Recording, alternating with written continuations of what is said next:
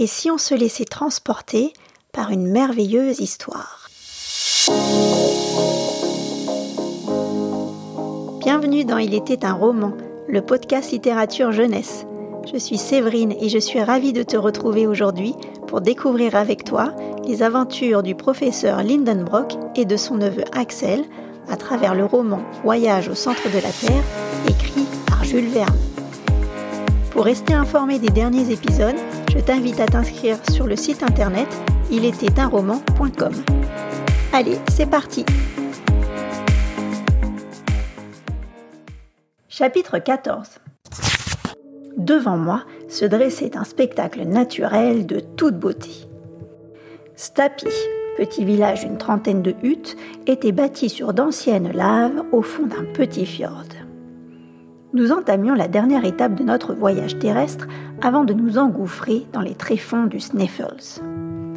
Je pensais à Hans qui, durant tout notre voyage, avait constamment fait preuve d'intelligence et de bon sens. Cela me rassurait de le savoir toujours à nos côtés. Avant le grand départ, nous fîmes une dernière halte et nous nous rendions chez le prêtre du village. Sa maison ressemblait à une modeste cabane. Occupé à ferrer un cheval, le marteau à la main, Hans le salua. tout Et le prêtre de répondre en parfait danois God dag. Hans discuta un instant avec lui pour arranger les détails de notre nuit. Nous semblions le déranger et une femme peu aimable sortit de la cabane. Je craignais qu'elle vînt nous saluer du baiser islandais, et à mon grand soulagement, ce geste ne se produisit pas. D'ailleurs, nous remarquions très vite son manque d'enthousiasme pour nous faire visiter la maison. La chambre des étrangers me parut être la plus mauvaise, la plus étroite et la plus sale de toutes. Nous devions bien nous en contenter. Ce piètre accueil m'étonna, mais je ne dirais pas de mal de ces pauvres prêtres. Après tout, ils sont bien misérables et ne peuvent pas vraiment compter sur le soutien du gouvernement danois. Le soir, nous comprîmes rapidement que notre hôte buvait un peu trop et l'ambiance de notre séjour en pâtissait. Mon oncle ne souhaitait pas s'attarder en ces lieux plus longtemps et décida de reprendre notre grande expédition dès le lendemain matin. Hans dut de nouveau se consacrer aux préparatifs de départ. Il recruta trois Islandais pour remplacer les chevaux qui transportaient les bagages, avec pour condition qu'une fois arrivés au fond du cratère, ils devaient rebrousser chemin. À cette occasion, mon oncle révéla à notre guide les vraies raisons de notre périple ainsi que notre intention de continuer notre route jusqu'au plus profond du cratère. Hans se contenta d'incliner la tête, aller là ou ailleurs, il n'y voyait aucune différence. Quant à moi, distrait par les aventures de notre voyage, j'en avais oublié l'avenir. Désormais, l'inquiétude m'envahit. Je détenais toutes les chances de dissuader mon oncle à réaliser ce voyage à Hambourg pas ici, au pied du Sniffles. Une idée en particulier m'effrayait terriblement. Je me répétais inlassablement. Nous allons donc gravir le Sniffles. Bien, nous allons visiter son cratère. D'accord. D'autres l'ont fait et n'en sont pas morts. Mais s'il existe bien un chemin pour descendre dans les profondeurs du volcan, si ce maudit Saknussemm a dit vrai, nous allons aussi nous perdre au milieu des galeries souterraines. Or, rien n'affirme que le Sniffle soit éteint. Et si une éruption se préparait Le feu dort depuis 1229, il peut se réveiller à tout moment. Alors, que deviendrions-nous? Cela valait le coup d'y réfléchir, et j'y réfléchissais. Je ne pouvais plus dormir sans faire de cauchemars. Je ne tenais plus. Il fallait en finir avec ce doute, et je résolus d'en discuter avec mon oncle. J'allais le trouver. Je lui fis part de mes craintes et je me reculai pour le laisser éclater. Je m'attendais à une réaction tumultueuse. Contre toute attente, il répondit simplement. Axel, j'y pensais aussi. Devenait-il raisonnable? Envisageait-il d'interrompre ses projets? Cela semblait trop beau pour y croire.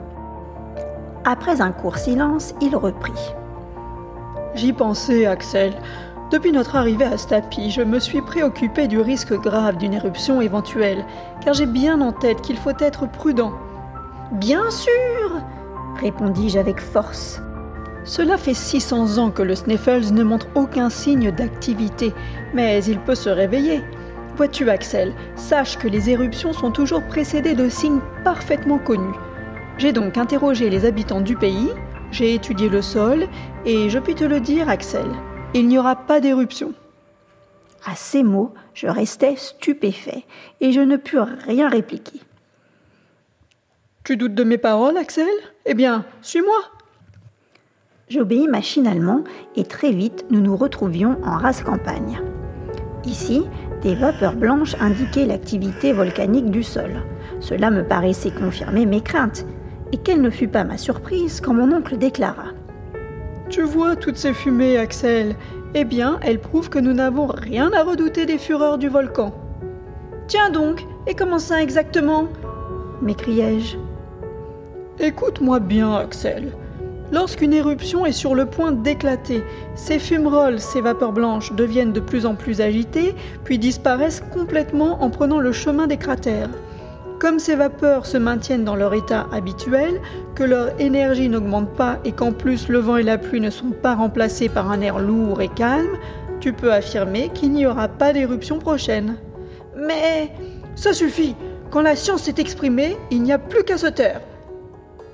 Je revins à la cabane, contrarié. Mon oncle m'avait battu avec des arguments scientifiques. La nuit suivante, mon sommeil fut une fois de plus perturbé par d'incessants cauchemars. Le lendemain, 23 juin, Hans nous attendait avec ses compagnons chargés des vivres, des outils et des instruments. En homme prévoyant, il avait ajouté une énorme réserve d'eau. Avec nos gourdes, nous pourrions tenir huit jours. Il était 9 heures du matin le prêtre nous attendait devant sa porte avec sa femme. Nous pensions qu'ils allaient nous souhaiter le meilleur dans nos aventures. À la place, il nous tendit une note faramineuse pour notre nuit passée, incluant même un prix pour l'air que nous avions respiré dans leur demeure pastorale. Un air infect, j'ose le dire. Face aux bassesses de ce couple aigri, mon oncle paya, sans chercher à argumenter. Cette affaire réglée, Hans donna le signal du départ et quelques instants après, nous avions quitté Stapi. Chapitre 15 Le Sniffles, haut de 5000 pieds, se termine par son double cône. Nous ne pouvions pas l'apercevoir depuis notre point de départ car ces deux pics se confondaient dans le triste ciel gris. Nous marchions en file, le chasseur en tête. Les sentiers trop étroits ne permettaient pas à deux personnes de marcher côte à côte. Toute conversation devenait impossible. En véritable neveu du professeur Lindenbrock, j'observais avec intérêt l'ensemble des pièces minéralogiques étalées devant moi dans ce vaste musée naturel. Dans ma tête, je recomposais l'histoire géologique de l'Islande. J'en profitais également pour ressasser mes théories sur les risques possibles que nous prenions. Puis je me rassurais, persuadée que nous finirions par nous retrouver bloqués dans l'obligation de rebrousser chemin. La route devenait de plus en plus difficile, les montées de plus en plus raides, des éclats de roches s'éparpillaient sous nos pas, et il fallait faire preuve d'une concentration sans faille pour éviter les chutes dangereuses. Hans, l'imperturbable, avançait tranquillement. Parfois, nous le perdions de vue juste un instant, d'un sifflement qu'il laissait échapper de ses lèvres, il nous indiquait la direction à suivre. Nous venions à bout de trois longues heures de marche pour atteindre seulement la base de la montagne.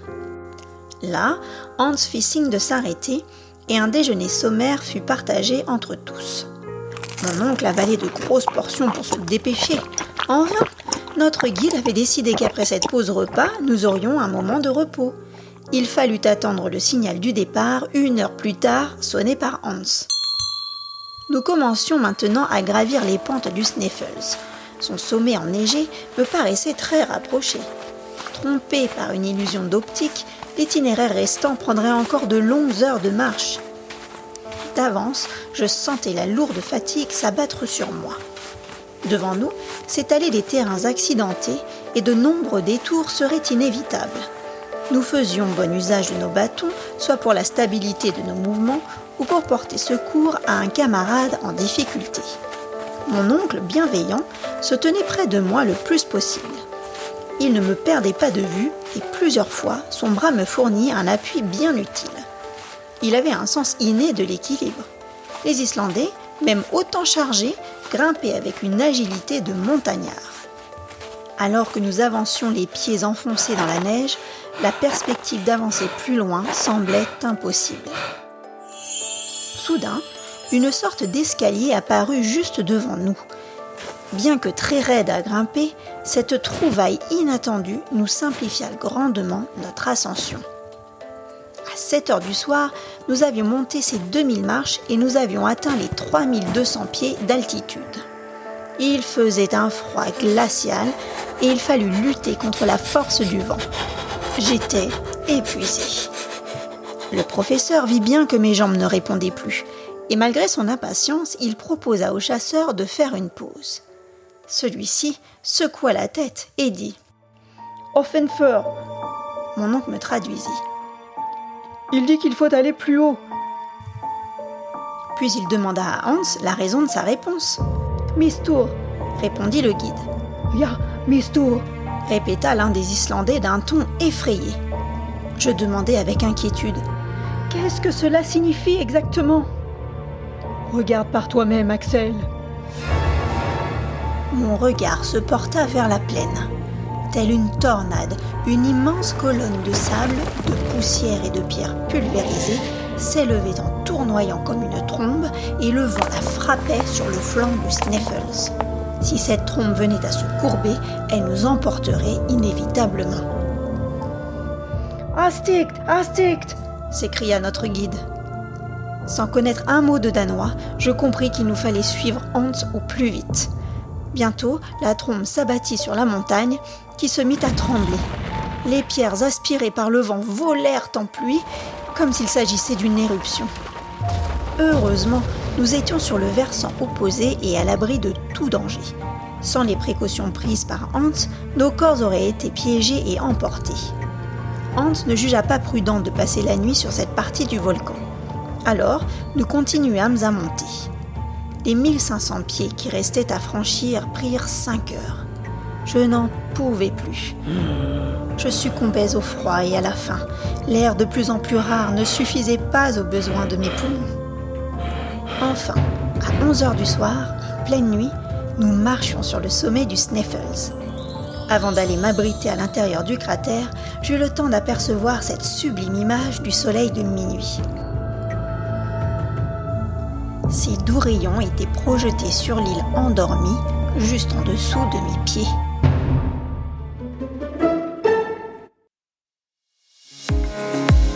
Et c'est la fin de l'histoire pour aujourd'hui. Je t'invite à revenir et à écouter très vite la suite des aventures du professeur Lindenbrock et d'Axel. Toi aussi tu aimes les podcasts d'Il était un roman, merci de me laisser 5 petites étoiles sur ton application podcast et viens t'inscrire sur le site internet il était un roman.com. Merci pour ton écoute et à très vite